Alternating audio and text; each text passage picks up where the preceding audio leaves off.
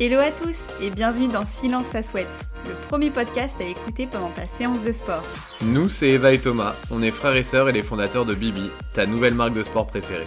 Tu veux booster tes résultats, rééquilibrer ton alimentation ou tu souhaites tout simplement que ta séance passe plus vite? Sur ce podcast, nous recevrons des coachs, des passionnés de sport ou même des sportifs du dimanche qui te partageront leurs meilleurs conseils ainsi que leur parcours. Silence, Chut, ça souhaite Dans ces deux nouveaux épisodes, Jeanne Maréchal, sportive de haut niveau et membre de l'équipe de France de fleuret, nous fait l'honneur de se livrer dans deux épisodes passionnants mêlant sport et développement personnel. De l'exigence du sport de haut niveau à l'acceptation de l'échec, Jeanne nous donne tous ses tips pour se remobiliser et ne jamais laisser l'inconnu nous saboter. Immersion dans la vie d'une future candidate à une médaille aux Jeux Olympiques 2024. Bonne écoute. Salut Jade. Salut. Salut Jade. Merci Jade d'avoir euh, accepté notre invitation pour ce nouvel épisode de Silence ça souhaite. Eh bien, j'ai hâte, c'est avec grand plaisir. On est euh, plus qu'excité, même je dirais ce matin, de, recevoir Jade euh, dans le podcast, puisque Jade est une sportive de haut niveau et tu es la première sportive de haut niveau qu'on reçoit dans ce podcast. Tu vas pouvoir un petit peu nous raconter toute ton expérience autour du sport, mais également à côté, puisque au-delà de ton projet sportif, tu nous en parleras, tu as un projet également business. Euh, déjà, est-ce que tu peux te présenter à nos auditeurs? Oui, tout à fait. Alors, euh, je suis Jade Maréchal et en réalité, j'ai trois casquettes, on peut dire. avant tout, je suis une athlète de haut niveau à l'escrime, en équipe de France d'escrime, et je m'entraîne à l'INSEP. Parallèlement à cela, je suis toujours étudiante en école de commerce, en Master 1 de marketing international à Cage, à Paris. Et enfin, troisième et dernière casquette, euh, je suis conférencière en entreprise pour la performance. Euh, donc j'ai mon entreprise et je, mets l'athlète euh, au service du collaborateur pour performer dans, dans sa vie professionnelle. Trois vies dans une même vie. Exactement, une vie bien remplie. On on s'ennuie pas quand on s'appelle Jade Maréchal. Alors Jade, j'imagine qu'on t'a posé euh, plusieurs fois la question, mais pourquoi l'escrime? Alors, l'escrime, ça m'est venu de ma grande sœur. Je suis la cadette d'une famille euh, de, six enfants, euh, cinq, filles et un garçon. Euh, et, donc, j'ai suivi les traces de ma sœur qui en faisait avant, mais j'ai dû attendre mes 10 ans puisqu'elle ne voulait pas qu'on fasse le même sport. Mais finalement, ça m'a permis de, voilà, de découvrir l'escrime sous un autre angle et euh, de, rattraper mon retard euh, très, très rapidement puisque j'ai très rapidement commencé les compétitions. Et puis l'escrime, d'un autre côté aussi, c'est un sport euh, qui est euh, français. Euh, à l'international, on parle français, on arbitre en français. C'est un sport qui est riche, très riche en histoire et qui est très beau, je trouve, voilà, esthétiquement. c'est un sport que j'apprécie beaucoup. Alors c'est, top parce que dans cet épisode, du coup, on va apprendre plein de choses. On va apprendre des choses sur l'escrime, donc il y en a que ça intéressera, d'autres un petit peu moins. Et on aura aussi, encore une fois, une deuxième casquette, enfin, tes deux autres casquettes d'ailleurs, euh, qui vont euh, nous permettre de faire euh, des passerelles entre le sport de haut niveau, le business, le développement personnel. Bref, on va apprendre plein de choses. mais on va commencer par l'escrime, si tu veux bien, ton sujet de prédilection. Est-ce que tu peux juste nous, briefer un petit peu sur bah, les différentes catégories? On a entendu parler de sabre laser. Enfin, qu'est-ce que c'est que l'escrime oui, alors l'escrime, euh, historiquement, donc, euh, on, pratique euh, les trois armes, l'épée, le fleuret et le sabre, qu'on soit homme ou femme d'ailleurs, hein, c'est un sport qui est accessible à tout le monde. et très dernièrement, l'année dernière, la saison dernière, la Fédération française d'escrime a intégré le sabre laser au sein de ses disciplines. Donc on a maintenant quatre armes à pratiquer en club. Mais alors ça c'est incroyable, donc tu peux, tu peux là pratiquer du sabre laser en compétition Complètement. Alors, euh, pour l'instant, les, règles de compétition ne sont pas complètement bien établies. Il y a les compétitions qui se passent, mais on va dire que c'est plus euh, en interne au sein des clubs. Il n'y a pas de, pour l'instant, d'organisation internationale euh, qui, est organisée, mais ça ne saurait tarder. Vraiment, c'est le fléau du moment avec les films Star Wars. Ça fait rêver beaucoup d'enfants. Mais voilà, entre les trois armes, la, la principale différence, pour faire simple et rapide, c'est la zone de touche. Euh, au fleuret, on va toucher la zone euh, la plus restreinte, le buste et le dos, puisque c'est une arme de, précision. On commence par le fleuret pour apprendre à être précis. Euh, même historiquement, dans les duels, hein, on, s'entraînait au fleuret. Ensuite, l'épée, qui est l'arme de duel à proprement parler, puisqu'on touche de la tête aux pieds. le but était donc de tuer son adversaire, donc on pouvait le tuer par n'importe quel endroit du corps. Et enfin, le sabre, qui est une arme de cavalerie, donc on, l'a pratiqué à cheval. Et pour ne pas sabrer son cheval, on a décidé de toucher euh, toutes les surfaces au-dessus des hanches, euh, bras et tête comprises. Ok. Et comment on en vient à choisir sa catégorie du coup? Comment ça se fait que tu as choisi le fleuret? Eh bien, dans tous les clubs, généralement, on commence au fleuret. On a gardé cette tradition.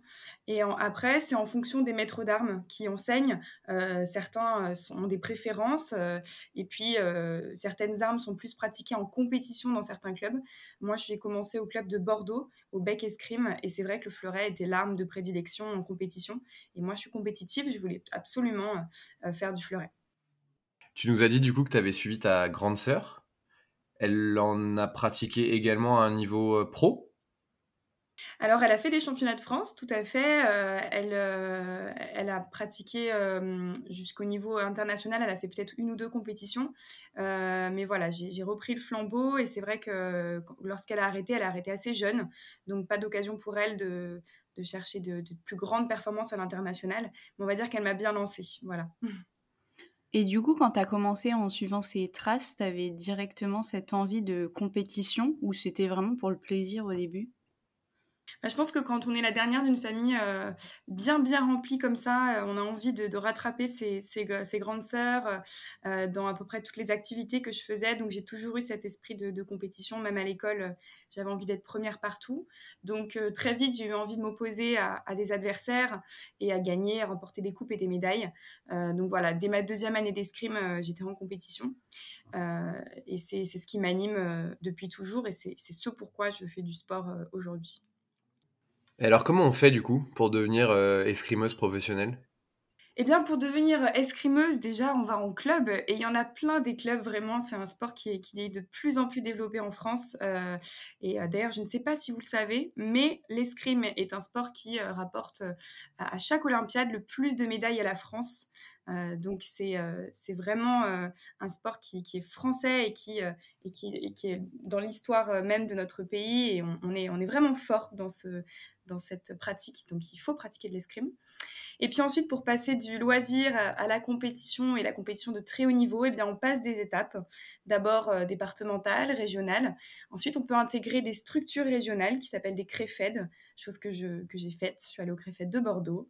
Puis des pôles, des pôles France. Il y en a euh, un petit nombre en France. Euh, et enfin, l'INSEP.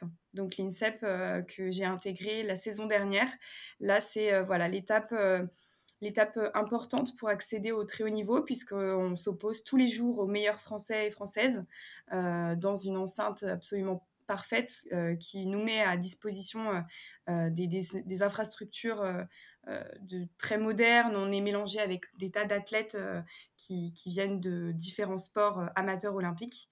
donc voilà, c'est comme ça qu'on s'entraîne en tout cas comme un athlète de haut niveau. Qu'est-ce que ça fait de pratiquer dans le, dans, le, dans la même structure que tous les plus grands champions que, euh, que les équipes de France olympiques ont vu euh, passer. Euh, ça, doit faire, ça doit faire bizarre.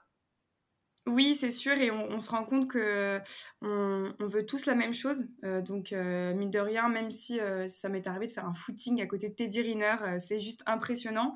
Mais au final, on se dit, ok, bah, il est avec moi dans le couloir d'à côté sur la piste d'athlée et il veut performer en fait, comme tout le monde ici.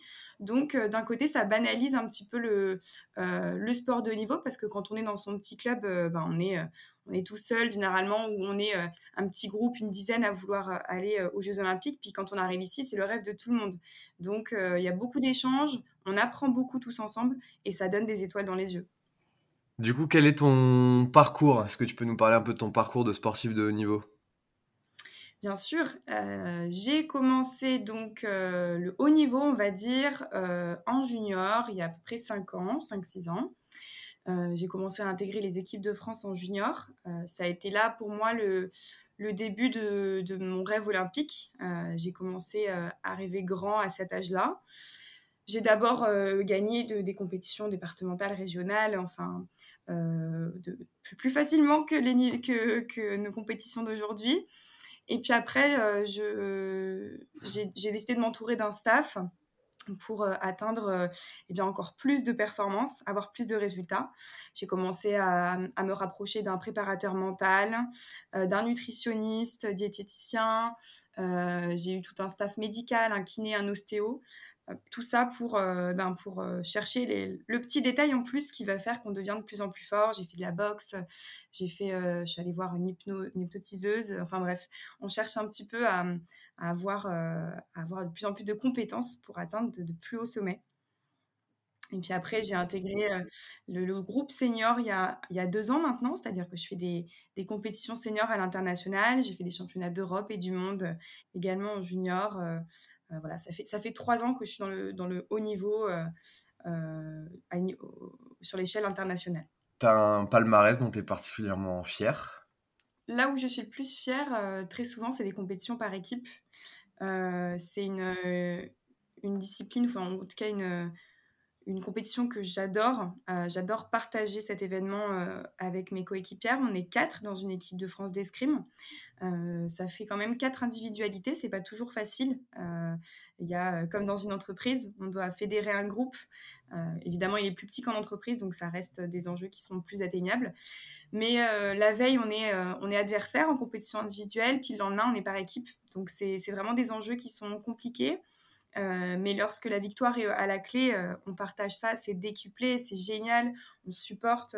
c'est là où j'ai mes plus beaux souvenirs. On a fait quatrième au championnat du monde. c'est l'un de mes plus beaux souvenirs. Par équipe en club, on a gagné les championnats de France. Ça aussi, c'était juste génial. Donc voilà, les Jeux olympiques, pour l'instant, je les rêve par équipe parce que c'est là où je me, sens le plus confortable et c'est là où j'adore pratiquer mon sport. Alors, est-ce que tu peux nous raconter, j'imagine, ce souvenir incroyable de la première fois où tu as revêtu euh, la tunique bleu, blanc, rouge? Oui, alors chez nous, c'est euh, des drapeaux. En fait, euh, on, met un, petit drapeau bleu, blanc, rouge sur les, cuisses. Et ce jour-là, lorsqu'on a le droit de, broder ou de coudre ces drapeaux, eh ben, on sent qu'il y a en tout cas une marche, une marche d'accompli en plus quand on est jeune, on a l'impression que c'est une fin en soi, on, rêve du bleu, blanc, rouge, on rêve de l'INSEP. Puis plus on grandit, plus on se rend compte que c'est simplement euh, un passage. Mais quel passage C'est vraiment super de, représenter un pays à l'étranger. Alors pour la petite anecdote, euh, je me souviens très bien du, jour où je l'ai annoncé à ma maman. Ça a été euh, une, phase importante pour moi parce que mes parents ont un, rôle immense dans ma carrière sportive. Et alors, j'étais en cours et euh, j'avais pris mon portable parce que je savais que les sélections allaient, euh, allaient arriver. Donc, euh, oui, j'avais pris mon portable ce jour-là, si mon prof m'écoute. et j'ai regardé, j'ai donc vu que j'étais sélectionnée. J'ai pris une feuille blanche et j'ai écrit Je suis en équipe de France. Je l'ai pliée. Et puis, à la sortie de l'école, j'ai dit à ma maman qui m'attendait comme tous les jours devant le portail, eh ben viens, on va prendre un café et euh, j'ai quelque chose à t'annoncer. Et puis, euh, je lui ai donné le papier euh, assis à une terrasse d'un café et je, voilà, je verrai toujours son sourire, sa fierté dans ses yeux et ça m'a marqué vraiment pour, pour le restant de, mes jours. Et je m'en rappelle parfois quand je suis, quand, quand j'ai besoin de me rappeler les, belles étapes de, de ma carrière d'athlète. Je pense que ton prof te pardonnera d'avoir pris ton téléphone avec toi ce jour-là. Ouais, j'espère bien. C'est trop beau. Euh, ok, on va rester dans les meilleurs souvenirs. Est-ce que tu as un meilleur souvenir de compète qui te vient là? C'est la première fois où je monte sur une première marche chez les grands. Et en plus, euh, donc, ce jour-là, c'était ma première Marseillaise. Euh, donc euh, forcément euh, des petits frissons parce que c'est c'est je, suis assez patriote j'aime bien la France donc forcément quand quand j'entends son hymne et que je me dis que c'est j'y ai contribué j'étais très fière ce jour-là et j'ai pareil j'ai célébré avec ma famille mon coach et mon club. Donc encore une fois ça s'est décuplé. Donc voilà meilleur souvenir en tout cas qui, qui, est, qui est assez lointain finalement. Mais magnifique. Et à l'inverse un plus compliqué? Plus compliqué, ben, je vais reparler de, cette quatrième place au championnat du monde. Ce sont mes premiers championnats du monde. Première fois où je découvre cette scène internationale euh, splendide, euh, c'était euh, c'était à Torun. et donc ça reste une belle place, l'une des meilleures depuis pas mal d'années pour le fleuret d'âme. Mais c'est une médaille en chocolat. Et, et, la déception était quand même très très grande. On avait une équipe qui pouvait aspirer à la médaille. donc sur le coup, grosse déception. Mais ça a été pour moi euh, la fois où je me suis rendu compte que bah, en fait, j'ai appris énormément à cette compétition.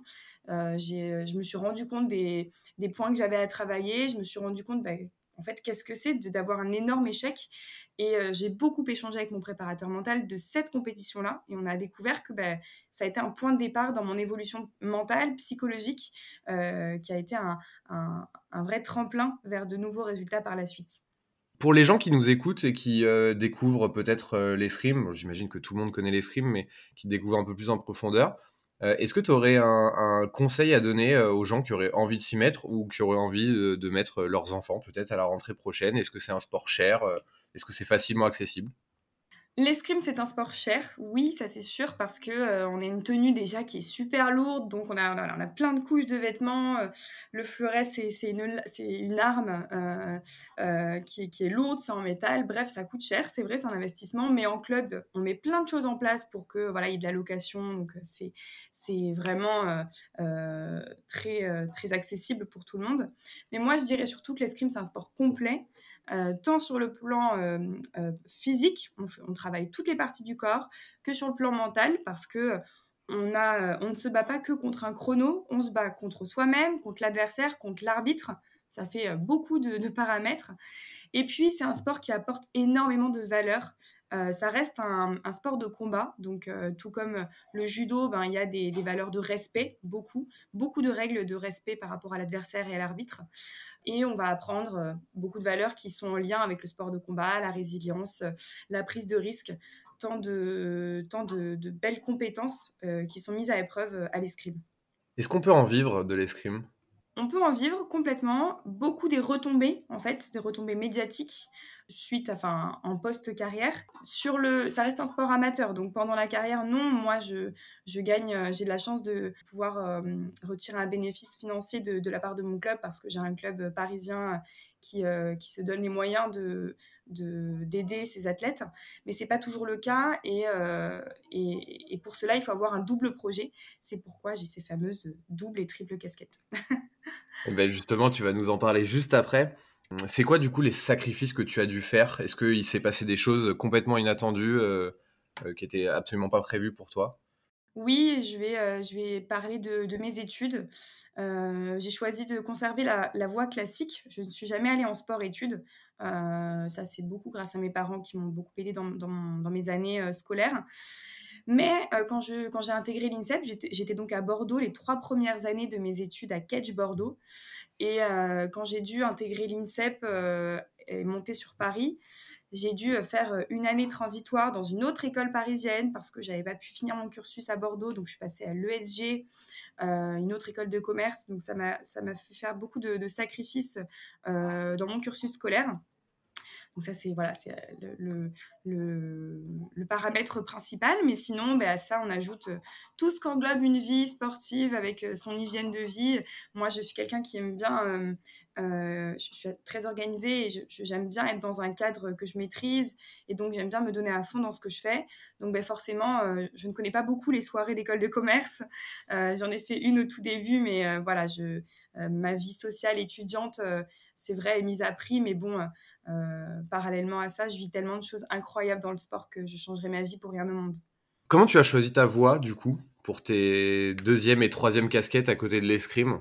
Eh bien, j'ai une formation, on va dire, euh, de ma famille, euh, famille maréchal, qui est assez commerçante.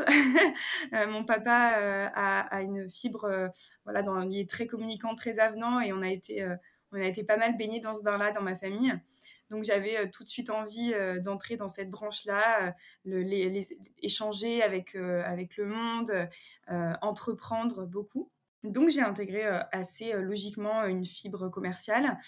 Et puis, en ce qui concerne les conférences, eh bien là, c'est grâce à mon sport, puisque pour financer mes saisons, j'ai dû trouver une solution pour, pour récolter des fonds et pour, et pour impliquer dans ma, dans ma carrière des entreprises. Et je me disais, bah, tiens, Jade, qu'est-ce que tu peux faire en échange d'une aide, une aide financière des entreprises? Et j'ai commencé à parler de ma carrière. J'intervenais dans, chez mes partenaires pour raconter ce que je faisais tout simplement au quotidien. Et je me suis rendu compte que ça intéressait et que euh, des, chefs d'entreprise m'appelaient pour me dire bah, tiens, est-ce que tu peux venir euh, dans un mois Je fais un kick-off avec mon entreprise. Est-ce que tu peux venir raconter ce que c'est que le sport de haut niveau? Et j'y ai pris goût et je me suis dit que j'allais euh, en faire une activité à part entière. Et c'est ainsi que j'ai créé mon entreprise il y a un an. Hyper intéressant, j'imagine, pour toi aussi d'intervenir devant des gens qui ont 10, 15, 20 ans, 20 ans d'expérience et de, et de partager la tienne. en quoi le sport de haut niveau, ça t'aide pour ça? Déjà, j'ai 21 ans, donc euh, la première fois où j'intervenais euh, auprès d'entreprises, de, collaborateurs qui ont parfois 30, 30, 40 ans de plus que moi, c'était impressionnant. Et je me disais, bon, qu'est-ce que je vais bien pouvoir leur dire? Ils ont plein, plein d'expériences en plus vécues que moi. Qu'est-ce que je vais pouvoir leur transmettre? Et en fait, je me suis rendu compte que dans mon domaine, je pouvais apporter beaucoup et euh, lors d'une conférence, il y a beaucoup d'échanges et que eux, dans leur domaine, ils m'apportaient aussi. Ça m'a bien sûr développé ma confiance euh, en soi. Euh, je parlais devant une assemblée de 600 personnes. Ben forcément, on, apprend à, relativiser, à être concentré sur le moment présent et à se dire bon, bah, tu es là pour une tâche. les gens te font confiance pour parler du sport de haut niveau. Tu sais faire, c'est ta compétence. Que tu aies 20 ans ou 30 ans, c'est la même chose. Tu peux parler de ça. Et en plus, ma valeur ajoutée par rapport à d'autres conférenciers qui, euh, qui seraient en post-carrière euh, euh, sportive, c'est que moi, je suis dans le jus, en fait. Donc, ce dont je parle, c'est du concret. Je le vis encore. Quand je dis que j'ai des échecs, bah, je suis en plein dedans. Quand je dis que je prends un risque, je prends tous les jours un risque.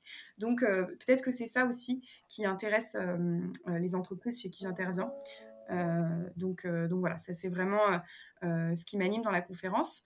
Puis alors, par rapport et ta deuxième question sur euh, comment le sport de haut niveau m'aide euh, à intervenir euh, dans, les entreprises, eh bien, c'est toutes les valeurs dont j'ai parlé au début, la résilience, le partage, la communication que je mets en place tous les jours avec mes coachs et, mes, collègues d'équipe ou mes, collègues d'entraînement. Bah là, pareil, je le mets à, profit dans mon activité professionnelle. J'apprends à communiquer, à utiliser les bons mots lorsque j'interviens.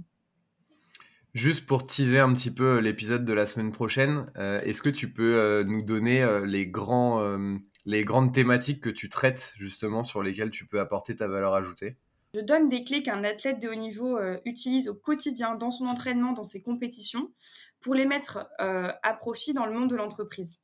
Concrètement, je dis que nous, on est des athlètes, de la même manière qu'un collaborateur, c'est un membre clé dans une entreprise on fait tous les deux face à l'adversité, moi un adversaire et lui euh, un concurrent. On évolue dans un marché, moi sur une piste, lui dans un marché euh, économique, et on cherche à toucher, lui une cible, moi l'adversaire. Donc il y a beaucoup, beaucoup de parallèles comme ça qu'on peut faire, et j'en passe. Donc, euh, eh bien, je parle de, de, thématiques allant de la gestion d'échecs à comment mettre en place un objectif. Je parle d'organisation, euh, je parle de prise de risque, de résilience, euh, d'hygiène de vie, euh, tout, ce que moi je mets en place au quotidien, comment gérer un échec qui, peut intéresser un, salarié dans une entreprise une vraie mine d'or. En tout cas, j'espère que ça vous aura donné envie d'écouter l'épisode 2 qui arrivera la semaine prochaine, puisque Jade reste avec nous pour nous partager tous ces tips. Euh, tous les parallèles qu'il va y avoir entre le haut niveau et, le monde de l'entreprise. Euh, on va terminer ce premier épisode euh, avec le traditionnel jeu du tu préfères. Allez, c'est parti, je suis prête. Première question, si tu devais choisir, est-ce que tu préférais une médaille d'argent au jeu ou être championne du monde? Ah, Une médaille d'argent au jeu. Les Jeux olympiques, c'est une compète qui est complètement à part et, et c'est une expérience folle à vivre. Donc ouais, aux Jeux olympiques. Et la deuxième, est-ce que tu préférerais vivre tout juste de l'escrime ou aisément d'une vie professionnelle plus classique? Waouh Mais là, c'est une question. Euh, euh, j'aimerais dire que euh, voilà, jusqu'aux Jeux Olympiques, jusqu'à ce que j'atteigne mon objectif, évidemment, vivre tout juste de l'escrime parce que c'est ce qui m'anime et j'aurais beaucoup de mal à arrêter. Ouais, je dirais tout juste de l'escrime jusqu'à atteindre mon objectif. La passion avant toute chose. Exactement. Et eh bah Jade, on te remercie pour ce premier épisode euh, qui était fort intéressant. J'imagine que vous avez appris plein de choses euh, derrière euh, vos téléphones, vos écrans sur la pratique de l'escrime. On retrouve Jade la semaine prochaine pour toutes les thématiques qu'on a abordées ensemble avec les liens avec la vie professionnelle. Merci Jade. Merci à vous, merci. Merci. Et voilà, l'épisode est terminé. On espère que tu es en train de dégouliner. On se retrouve très bientôt pour un nouvel épisode de Silence ça souhaite. Et d'ici là, on te donne rendez-vous sur notre Instagram, mybibi.co.